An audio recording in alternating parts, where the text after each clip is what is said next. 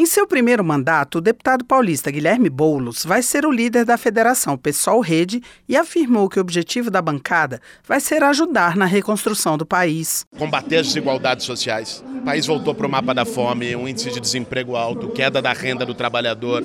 Então, a prioridade que nós temos enquanto bancada é levar a agenda do país para os de baixo, para os mais pobres, para ampliação de direitos. Em relação à reforma tributária, Boulos afirmou que ela é necessária, mas tem que ser feita de forma justa que os bilionários paguem mais, né? que grandes fortunas, lucros e dividendos, se reduzir a tributação dos mais pobres, da classe média que já pagam muito, e ampliar a daqueles que têm demais e pagam muito pouco. Prioridade da bancada, o combate à fome pode ser fortalecido, segundo Guilherme Bolos, com a adoção do programa Cozinha Solidária com atuação em todo o país.